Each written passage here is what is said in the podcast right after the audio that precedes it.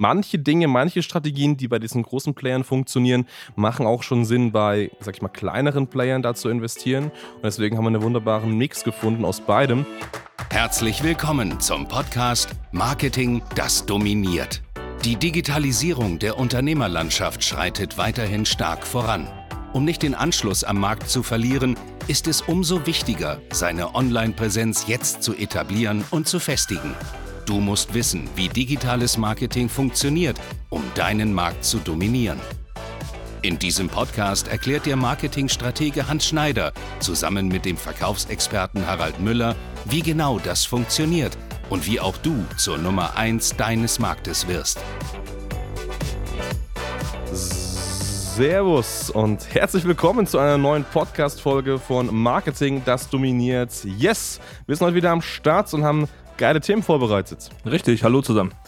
Und das Thema, über das wir heute sprechen, ist mal etwas, ich nenne es mal, ja, von uns beiden Historisches, denn wir tauchen mal so ein bisschen in die Vergangenheit ein. Das heißt, das, was wir ähm, tatsächlich gemacht haben, bevor wir hier Agenturbusiness und Unternehmensberatung für Digitalisierung und digitales Marketing gemacht haben. Denn dazu mal waren wir beide, und wir sagen jetzt dazu mal, gut, das ist halt auch mehr als fünf, fünf sechs Jahre her zum Zeitpunkt jetzt der Aufnahme, ähm, bei Marketingprojekten tätig bei anderen Firmen und das waren nicht wie heute ähm, kleine und mittelständische Unternehmen, Coaches, Trainer, Berater, sondern das waren tatsächlich ähm, einige Großfirmen gewesen und so habe ich zumindest meine ersten Erfahrungen im Marketing gemacht und ich glaube bei dir ja auch. Ne? Ja, richtig. Also bei mir war es natürlich nicht der Schwerpunkt Marketing, sondern Vertrieb. Aber da war ich auch bei zwei Big Player, die wirklich international tätig sind. Mhm. Und das sind so mal Thematiken, die wir heute aufgreifen möchten. Und was einfach so unsere Erfahrungen sind, Learnings von den großen Companies, sei es jetzt im Bereich Vertrieb oder auch Marketing. Ja. Ganz genau, richtig. Das heißt, wir tauchen eigentlich heute wirklich mal ein in die, in die Erinnerungskiste, schauen mal, wie macht man Marketing, wie macht man Vertrieb bei wirklich Big Playern und warum haben wir uns eigentlich dafür entschieden, dann letztendlich nicht mehr aktiv auf diese Big Player zu gehen, nicht mehr Marketing, nicht mehr Sales im Bereich der Big Player zu machen, sondern eben uns auf kleine mittelständische Unternehmen, äh, Coaches, Trainer, Berater zu fokussieren. Ja, darum soll es heute gehen und ähm, vielleicht mal vorab, Harry, bei dir, Big Player hast du gerade gesagt, ähm, kannst du das irgendwie beschreiben? Beschreiben. Ich glaube, das Markenrechtliche nicht. Du darfst, glaube ich, die Namen nicht nennen, aber ähm, wer, was waren das für Unternehmen und was war deine Aufgabe da? Also, sag mal so, ich war beim größeren Telekommunikationsvertrieb. Das ist ja, wie soll man sagen, die Sparte, die in Rot gefärbt ist, sollten die meisten kennen.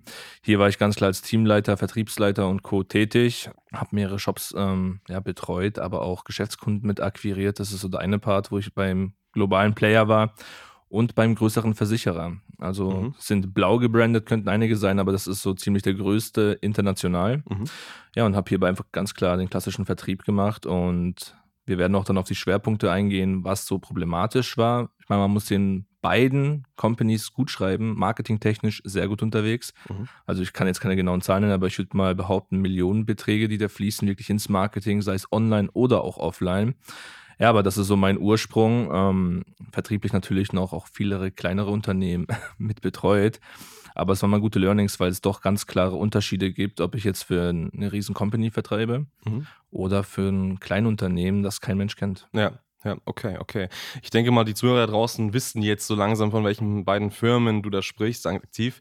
Ja, ähm, also Mobilfunk sollten, glaube ich, drei große, was haben die? Blau, Pink und Rot. Ja. Ich war beim Roten. Ja, ja, ja. also ich denke mal, das sollte soweit klar sein. Vielleicht mal so ein paar Insights, wenn du das mal vergleichst. Was konntest du dir vielleicht vertrieblich von diesen großen Playern mitnehmen, was jetzt auch relevant ist für Coaches, Trainer, Berater oder für Leute, die sich mit Marketing selbstständig machen wollen? Also was man ganz klar sagen muss, diese Firmen vertreiben sich ganz stark übers Branding. Mhm. Also hier ist es nicht so, dass man wirklich Klinken putzen muss und sagen, hey, ich mache hier Akquise, ich akquiriere meine Leute. Ja, das ist ein Vertriebsweg, der überall gehandhabt wird. Aber der Zielkunde weiß ganz genau Bescheid, hey, wer bist du überhaupt? Mhm. Ähm, die wissen, was sind die Produkte, was sind unsere Leistungen, was ist so die Geschichte der Firma. Du hast halt einen sehr, sehr starken Vertrauensvorschuss. Den hast du ja meistens als Agenturinhaber, Kleinunternehmer nicht. Mhm. Das ist richtig, richtig nice aber haben sie sich natürlich auch über die letzten Jahre oder Jahrzehnte aufgebaut. Das größte Problem dabei ist es tatsächlich, du bist halt komplett in der Schublade drin. Mhm. Heißt, du bist ähm, vordefiniert, du kannst dich nicht frei ausleben. Also nehmen wir jetzt mal als Beispiel beim Versicherer. Wenn ich jetzt merken sollte als Vertriebler, die Marktlage ändert sich und meine Kunden bräuchten ein angepasstes Produkt, darf ich nicht darauf reagieren, weil es Compliance-Rechtlinien gibt. Ich mhm. muss genau das vertreiben, was vorgegeben wird. Mhm. Du hast keinerlei Möglichkeiten, zum Vorteil deines Kunden zu agieren. Und du bist halt sehr, sehr stark in eine Schublade gesteckt und musst das machen, was gesagt wird. Also selbst wenn du weißt, hey, ich bin Versicherer, ich habe die beste Lösung für meinen Kunden, ich könnte dich jetzt top absichern, ich hätte da eine Idee und du hast das Produkt aber nicht du kannst nichts in die Wege leiten, um das zu verändern. Du bist einfach nur eine Nummer, sagen wir mal, du bist Person Nummer 2000 in der Company mhm. und das war's.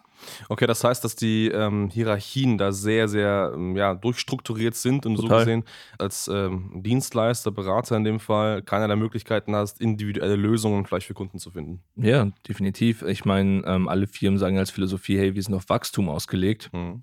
Sehe ich anders. Die größten Companies sind eher so auf Erhalt ausgelegt, dass sagen, komm, wir halten unsere Kunden, wir möchten konstant das Gleiche haben. Mhm. Weil wenn sie wirklich auf Wachstum gehen möchten, müssten sie ganz, ganz andere Strategien verfolgen, ähm, andere Wachstumsstrategien, egal ob es jetzt im Vertrieb oder auch im Marketing ist. Ja, ja, okay, okay. Ja, ich muss sagen, ähnliche, ähm, ähnliche Eindrücke hatte ich auch gehabt. Das heißt, ähm, als ich damals für, für größere Companies tätig war, war das ähnlich, dass da die Strukturen so tief waren, dass du wenig Handlungsspielraum hast. Und da gibt es vielleicht einige von euch da draußen, die auch diese Firmen da kennen. Also, das ist zum Beispiel eine sag ich mal, sehr schlaue Fitnessmarke, ein größeres Franchise, rot gebrandet. Ich nenne es jetzt mal schlau, ein anderes, anderer Begriff einfach für schlau und fit dahinter, dann wisst ihr, was damit gemeint ist. Oder ein größerer ja, Dienstleister für Steuerberatungssoftware mit D. Also das waren so die Firmen, mit denen wir da ähm, kooperiert haben und ähm, mit denen wir zusammengearbeitet haben. Das heißt auch deutschlandweit, ähm, teilweise auch im Dachraum. Und natürlich, bei mir war der Fokus jetzt weniger vertrieblich gesehen. Da gab es ja, da natürlich Abteilungen, die das aktiv da vertrieblich gemacht haben, gerade bei Franchise Franchise-Betrieben ist es ja so, dass sich da häufig jeder Franchise-Nehmer um seinen eigenen Laden so kümmert. Wir waren da eher mit marketingmäßig übergreifend tätig, aber ähnliche ähm, Erfahrungen habe ich da ebenso gemacht. Das heißt, dass das ähm, Marketing, und das ist mal, glaube ich, eine wichtige Unterscheidung, die wir so haben, denn es gibt ja zum einen Marketing, das man macht gerade am Anfang, um aktiv Neukunden zu gewinnen. Man nennt es eben auch direkt Marketing, das heißt aktive Werbemaßnahmen, die darauf abzielen, dass ich jetzt sofort Leads, Neukundenanfragen, Kontaktanfragen bekommen möchte. Und es gibt am irgendeinem Level das Brand Marketing, das eigentlich darauf abzielt, die Marke, das Branding bekannt zu machen, hat aber nicht den direkten Effekt, jetzt neue Kunden zu gewinnen, sondern einfach nur noch im Markt zu bleiben, äh, Marktanteile zu halten und so weiter. Ja. Und das war tatsächlich häufig das Marketing, das da gemacht wurde. Das heißt, es war gar nicht vom ähm, Vorstand oder vom Geschäftsführer da die Aufgabe, äh, zu sagen, hey, wir wollen jetzt unbedingt Neukunden und wie du es eben auch gesagt hast, viel Neukundschaft akquirieren, ja. ins Wachstum gehen, sondern wir wollen tatsächlich einfach eher unsere Marktanteile halten. Wir wollen als dieses große Flaggschiff im Markt bestehen bleiben. Und das heißt auch für uns als Marketingdienstleister war es ganz einfach so, dass wir natürlich andere Kampagnen gefahren haben, also reine Sichtbarkeitskampagnen, Branding-Kampagnen. Ähm, ähm, wir sind da, Omnipräsenzkampagnen, da hatten wir auch schon mal in der letzten Folge einer drüber gesprochen gehabt, über das Thema Omnipräsenz. Und das hat natürlich natürlich Vor- und Nachteile. Also Jetzt mal so im Nachhinein betrachtet, weil ich kenne ja jetzt so gesehen beide Welten. Einmal die Welt der großen Companies, die es um Branding geht, und einmal jetzt auch aktiv die Welt der kleineren Firmen, wo es eher darum geht, das Unternehmen aufzubauen, die ersten Kundenanfragen zu bekommen und dann die Skalierung reinzugehen. Es ist natürlich so, dass diese großen Companies, und das war, denke ich, bei dir auch so, wenn du über einen großen Finanzdienstleister sprichst, da reden wir über Budgets im Millionen- oder Multimillionenbereich, die da ja. jährlich in Werbung investiert werden. Und das ist auch der Fall. Das heißt, auch als Marketingdienstleister hat man ganz andere Möglichkeiten, Möglichkeit, man hat halt mal 1, 2, 3, 4, 5 Millionen zur Verfügung und kann damit ganz einfach mal aktiv Werbung machen. So. Und ähm, das ist natürlich eine ganz andere Welt. Das heißt, ähm, auch und jetzt wirklich mal ganz salopp gesagt, wenn du mal 100.000 Euro nimmst und du investierst das in eine Werbestrategie, die mal nicht so gut funktioniert hat, dann wird dir dabei nicht der Kopf abgerissen. Dann ist es einfach, ja, okay, wir haben trotzdem Werbung gemacht, es war halt das Budget dafür da, so gesehen. Ne? Also man war nicht wirklich da jetzt am Ende des Tages da im, im Zwang und ähm, muss jetzt nicht auf jeden einzelnen Cent achten, aber, und das ist tatsächlich der große Nachteil, und da kannst du vielleicht auch nochmal gerade was dazu sagen, es ist tatsächlich, und das war die Entscheidung für mich am Ende, wo ich gesagt habe, hey, ich möchte tatsächlich mich eher auf äh, Beratungsangebote im, im kleinen und mittelständischen Raum äh, bewegen, die Entscheidungswege, wie können wir Marketing ausrichten, wie können wir die Außenwirkung verändern, in welche Werbemaßnahmen können wir direkt investieren, wie flexibel sind wir in der Außenwirkung. Und auch die Entscheidungswege, welches Marketing wird gemacht, wie präsentieren wir uns nach außen? Die waren super, super lang. Also be bevor, also mal der Zeitraum, wo wir es hinbekommen haben, eine Marketingstrategie zu entwickeln, bis zum Zeitpunkt, als es umgesetzt wurde, verging halt manchmal wirklich ein halbes oder ein Jahr. Und das ist halt ein Zeitpunkt, wo ich mir sage, hey, ich bin super unflexibel. Ich habe hier so einen Katalog, ich muss mich an die Branding-Vorgaben richten, ich darf nichts Eigeninitiatives irgendwie machen. Klar ist ein riesiges Budget da, aber wenn das absolut, wenn man da keine Kreativität walten lassen kann, wenn man da nicht mal irgendeinen anderen Weg gehen kann, dann macht das auf Dauer nicht viel Spaß, weil dann ist es eigentlich nur, du nimmst ganz viel Geld und steckst es in irgendwie eine abgedroschene Maschine rein und schaust, was am Ende dabei rumkommt. So, und das machst du halt mal. Ja, aber mehr passiert da eben auch nicht. Und man muss dazu sagen, der Verdienst gerade als Marketingdienstleister ist nicht tatsächlich groß unterschiedlich als zu kleineren Unternehmen, mhm. weil es einfach von den großen äh, weniger gibt. Das heißt, du hast halt dann als Agentur, wenn du das machst mit den großen 4, 5, 6, 7 große, klar zahlen die ein bisschen mehr, aber in Summe kommst du tatsächlich, und das sehen wir jetzt aktuell, viel, viel profitabler, wenn du dich eher auf kleine mittelständische Unternehmen fokussierst. Wie siehst du das? Was dein Einblick da? Ja, also ich meine, Compliance-Richtlinien finde ich gut. Es ist wichtig, dass man irgendwo eine klare Struktur hat, ähm, die Firmenwerte vertritt und auf rechtliche Dinge achten muss. Aber das Problem ist tatsächlich, man kann nicht proaktiv auf eine Situation reagieren. Das Marketing wird hier meistens ein halbes Jahr vorher, ein Jahr vorher geplant, ja. besprochen und dann vielleicht bewilligt, vielleicht auch nicht. Hier muss man aber ganz klar sagen, wenn diese Marketingstrategie da bewilligt wurde, kann es sein, dass sie in dem halben Jahr bis zum Jahr veraltet ist, gar nicht mehr aktiv ist, mir wiederum nichts einbringt, außer dass ich in der Sichtbarkeit bin, dass ich wieder wahrgenommen werde. Ja. Aber das war's, das ist kein Performance-Marketing. Das ist tatsächlich so, diese Firmen legen den Wert darauf, auf so eine gewisse Sogwirkung. Sie werden gesehen, sind omnipräsent, ist super gut, aber sie könnten so viel mehr daraus machen. Ähm, wir hatten es, wie du schon gesagt hast in der Podcast-Folge, es muss ein Mix sein, Omnipräsenz und direktes Marketing. Es tut mir im Herzen tatsächlich weh, wenn ich selbstständig bin oder Unternehmer und sehe, ich habe so ein Riesenpotenzial und kann nicht darauf reagieren.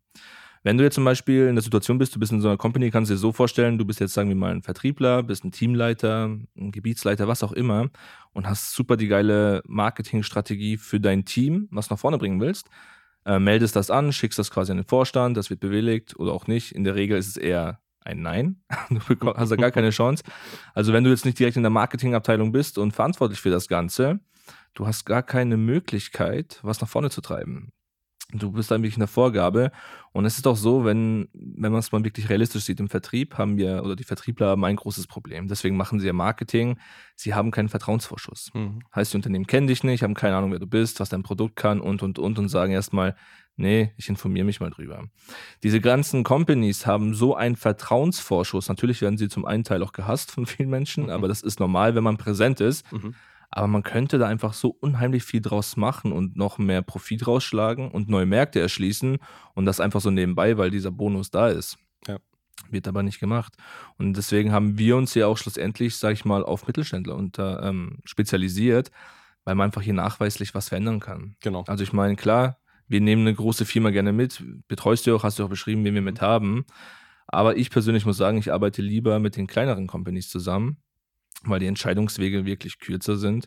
Also ähm, wir sagen, hey, wir besprechen, was soll das Marketing so und so umgesetzt werden. Dann sagen die, ja, das ist ein Prozess von teilweise zwei, drei Tagen oder lass es mal zwei Wochen sein und dann wird der Prozess geändert. Wenn wir das mit einer größeren Company machen, ja, wir besprechen jetzt das Marketing, starten aber vielleicht jetzt August 2021. Ja, ja, ja. und das war es erstmal. Und das macht dir als Unternehmen ja auch nicht Spaß. Ich meine, wir sind ja eine, auch eine Performance-Marketing-Agentur mit. Ja, und wovon lebt das Ganze von Performance? Und da kannst du einfach nicht performen. Ja. Das geht nicht. Richtig, richtig, richtig. Das ist äh, tatsächlich der Fall. Ähm, ich meine, wir haben aktuell das Beispiel, ähm, eine, eine, Company, mit dem wir aktiv im Gespräch sind, ist, das kennt ihr auch da draußen, ist die Automarke mit dem Stern beispielsweise. Und ähm, da ist es beispielsweise so, dass die, ähm, und das merke ich mal in den Gesprächen, wenn wir da mit den Vorständen sprechen und so weiter, dass die häufig einfach viel zu träge sind, zu sagen, hey, wir gehen mal ein neues Marketing, wir machen mal ein neues Weg. Weil die am Ende des Tages kennen die halt einfach nur Plakatwerbung, Flyer, die nehmen irgendwie lokal sich eine bekannte Persönlichkeit, die so ein bisschen Fame ist, sage ich mal so, machen mit denen irgendwelche Kooperationen. Wir haben in Regensburg beispielsweise einen bekannteren Koch und damit macht halt die Automarke hier in Regensburg Kooperation mit diesem Koch. Wie gesagt, da macht man einfach ein paar größere Plakate, wenn eine neue Automarke, gerade die neue S-Klasse oder so vorgestellt wird, dann kommt da halt ein bisschen was. Aber der komplette Social-Media-Bereich wird halt komplett vernachlässigt. So, und das war halt für uns uns dann auch der Ansatz, wo wir gesagt haben, hey, macht da mal ein bisschen was. Äh, ihr als Automarke habt gutes Budget, ihr habt da draußen ein gutes Standing. Gerade diese Automarke hat sich tatsächlich von so einem, äh, sag ich mal, altmodischen ja, Brand entwickelt, jetzt ja. wirklich zu einem neuermodischen Brand schon. Aber die nutzen dennoch noch die digitalen Medien nicht ausreichend. Und ähm, wenn ich das immer sehe, was da beispielsweise auf Facebook oder auf Instagram gepostet wird, dann wird mir tatsächlich immer relativ schlecht. Und das habe ich tatsächlich auch so dem Vorstand gesagt, dass ich das nicht gut finde. Das, by the way, immer gut, so direkt zu sein. Also von daher, das, das funktioniert auch. Aber ähm, es ist tatsächlich immer noch so, dass sich da wenig ändern wird, weil ganz einfach das funktioniert, was sie bisher gemacht haben. Und die schauen halt auf ihre Zahlen, auf die Quartalszahlen, sehen, hey, passt wunderbar, wir verkaufen dir die Autos, das läuft wunderbar, wir brauchen eigentlich nichts mehr machen. Und das ist eben irgendwo dieser Biss und dieser Wille, hey, mal in neue Marketingmethoden zu investieren, weil das wird das sein, was langfristig funktioniert.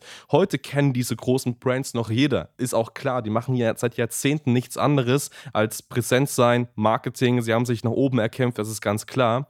Aber man muss sich halt nur mal, und das ist auch eine andere Automarke, ein Elektroautohersteller mit T anschauen, welche extrem groß gewachsen sind und welche sich aktiv nur durch eben solche modernen oder digitalen Werbestrategien vermarkten. So haben wir einfach da so der Marktunterschied, das Wachstum passiert ist in wenigen Jahren eigentlich, ist schon marketingmäßig ja sehr erachtlich. Und ähm, ich glaube ganz einfach, wenn jetzt gerade diese größeren Brands nicht langsam verstehen, dass sie mal auf diesen Zug aufspringen müssen, ja. das zumindest mitprobieren, da zumindest mal richtig zu investieren. Das muss ja nicht intern umgesetzt sein. Es gibt ja Agenturen, die das sehr, sehr ähm, professionell umsetzen, werden die, glaube ich, langfristig Probleme haben gegen Player, die sich eben hauptsächlich auf diese neuen Marketingmethoden fokussieren. Ja, aber das ist genau der Witz der ganzen Sache. Ähm, die Firmen, wie du schon sagst, die nehmen so altbewährtes und setzen das wieder um. Und das Gleiche passiert aber auch bei der Dienstleisterauswahl, die sie zu nutzen machen. Also jetzt beim Hersteller mit dem Stern, da war es ja ganz klar so, dass einfach mittendrin hausintern eine mhm. Agentur ins Leben gerufen wurde, ja. die das Ganze umsetzt. Ob die davon, klar werden die irgendwo Ahnung haben, aber ob die das so gut können wie eine Marketingagentur, sei es jetzt wir oder wer anders, der einfach sich seit Jahren nur darauf spezialisiert hat, ist es fraglich. Das ist auch ein Beispiel, das war auch äh, beim Autohersteller, dann ging es um eine Softwareänderung. Ich habe in der Vergangenheit auch mal Softwarevertrieb gemacht für ein mhm. Unternehmen wollten wir ihn anbieten, waren in der Verhandlung, waren noch in Stuttgart gewesen vor Ort, also jetzt dürft ihr da wissen, wo wir waren. Da haben wir gesagt, ja, Herr Müller, super geiles Produkt, überzeugt uns total, die Referenzen, wir hatten Belege, alles da. Wir werden aber zur SAP gehen. Mhm. Und ich so, okay. Warum? Weil ich bin immer so, ich hole mir ein Feedback ein. Ja, Herr Müller, müssen Sie sich so vorstellen, ich muss dafür gerade stehen und selbst wenn, ich bin mir sicher, SAP wird da nicht liefern in dem Segment, in diesem Teilsegment, aber ich kriege keinen Ärger. Weil SAP ist einfach ein Big Player, ist auf Platz 1 einfach, was die Referenzen angeht. Mhm. Ja, und wenn es nicht funktioniert, dann ist SAP schuld und nicht ich. Und wenn ich jetzt sie beauftrage, muss ich dafür gerade stehen. Und das ist ja in dem mhm. Teilsegment, das ist einfach eine Geschichte, die ist jetzt, ich glaube, circa dreieinhalb, vier Jahre her. Aber es hat mich geschockt. Ja. Also wir hatten es wirklich belegt. Es war nicht so, okay, wir sind jetzt ein Startup, das Unternehmen, für das ich ähm, Vertrieb gemacht habe, gab es auch schon seit 20 Jahren. Wir hatten Referenzen, wir hatten lustigerweise auch Telekommunikationskunden als Beweis, also wirklich ähm, DAX-Konzerne in Deutschland, die auch bei uns Kunden sind. Mhm. Ja, aber dann hieß es einfach, kann ich nicht machen. Hm. Und das sind wieder diese Compliance-Rechtlinien und diese Entscheidungswege, was halt einfach ja, so Markenaufbau oder im, im, Prinzip das ganze Marketing zerstören kann, weil da einfach auf solche Werte geachtet wird und da hast du teilweise keine Chance, was zu bewirken. Ja, ja. Und deswegen halte ich generell langsam Abstand von so Big Playern. Klar, es ist immer nice to have, so eine Referenz zu haben. Aber ich glaube, ein Wunschkunde tatsächlich für mich ist es nicht mehr. Richtig, genau. Nee, und so sehe ich das eben auch. Und ähm, yes, das war eben auch der Grund, warum wir im Finale auch gesagt haben, wir fokussieren uns eben auf die Beratungsbranche, auf kleine und mittelständische Unternehmen, genau in diesem Bereich, weil wir einfach da am meisten liefern können. Das Schöne ist ja, dass wir jetzt ja auch die andere Seite kennen und ja. dieses Wissen auch aktiv eben bei unseren Kunden anwenden. Denn manche Dinge, manche Strategien, die bei diesen großen Playern funktionieren, machen auch schon Sinn, bei, sag ich mal, kleineren Playern da zu investieren. Und deswegen haben wir einen wunderbaren Mix gefunden aus beidem. Das ist bei uns ganz konkret, einige kennen es, ähm, die HS-Methode. Das bedeutet eine Methode, die wir entwickelt haben, die darauf abzielt, laufend Neukundenanfragen für Coach, Trainer, Berater zu gewinnen und sie zum Leuchtturm im Markt zu machen. Das heißt, Richtig. der schnellste Weg, wie ein Berater ein, oder ein Unternehmer mit einem Beratungsangebot heute zu Nummer eins in, ihre, in seinem Markt werden kann. Und äh, das ist die HS-Methode, die haben wir entwickelt. Und wenn dich interessiert, wie das funktioniert und du vielleicht auch selber da mal reinschnuppern möchtest, wie das geht und wie diese Methode für dich anwendbar ist, wie du laufend Neukunden finden kannst, wie du bekannt werden kannst und wie du auch ein paar Methoden und Strategien der Big Player direkt eins zu eins auf dich übertragen kannst, dann geh jetzt mal gerne auf hs-online-marketing.com, ähm, buche da mal gerne ein kostenfreies Erstgespräch, dann kannst du mit uns sprechen. Wir entwickeln mal gemeinsam einen individuellen Schlachtplan für dich und schauen, wie wir dich da auf eine Pool-Position und einen Markt bekommen. Absolut richtig. Also ich meine, wenn du jetzt schon die anderen Folgen auch gehört hast, ähm, wir haben ja zuvor über das Thema Omnipräsenz gesprochen, da hatten wir auch ein paar Markenbeispiele.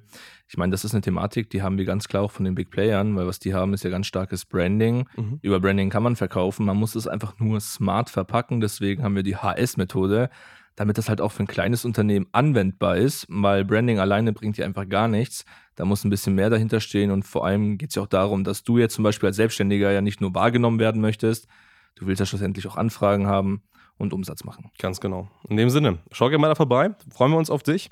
Und wenn du Marketing lernen möchtest und auch mal erfahren möchtest, wie du Marketing anwendest, egal ob du jetzt Big Player gewinnst oder kleinere Unternehmen, dann haben wir auch was für dich. Geh da mal auf hansschneider.de, unsere Ausbildung zum Online-Marketing-Consultant. Auch da können wir dir helfen mit einem kleinen kostenfreien Erstberatungsgespräch. In dem Sinne, vielen Dank fürs Zuhören und bis zum nächsten Mal. Bis zum nächsten Mal. Ciao. Danke fürs Zuhören. Wenn dir diese Podcast-Folge gefallen und einen Mehrwert gebracht hat, dann stelle dir nur mal vor, wie dein Geschäft und du durch eine intensive Zusammenarbeit mit Hans Schneider und seinem Team erst profitieren werden. Nutze die Gelegenheit und hole dir Unterstützung von jemandem, der deine Situation gut kennt und genau weiß, wie dein Business noch besser funktionieren wird. Hans Schneider ist der richtige Experte für deine Herausforderungen und kennt die für dich optimalen Lösungen. Wenn du also für dein Unternehmen extreme Fortschritte im Online-Marketing haben willst, dann gehe jetzt auf hs-online-marketing.com und vereinbare deinen kostenlosen Beratungstermin. Du möchtest dich mit Online-Marketing selbstständig machen oder deine bestehende Agentur auf das nächste Level bringen? Dann gehe jetzt auf hansschneider.de und hole dir deinen Termin. Beginne jetzt mit Marketing, das dominiert.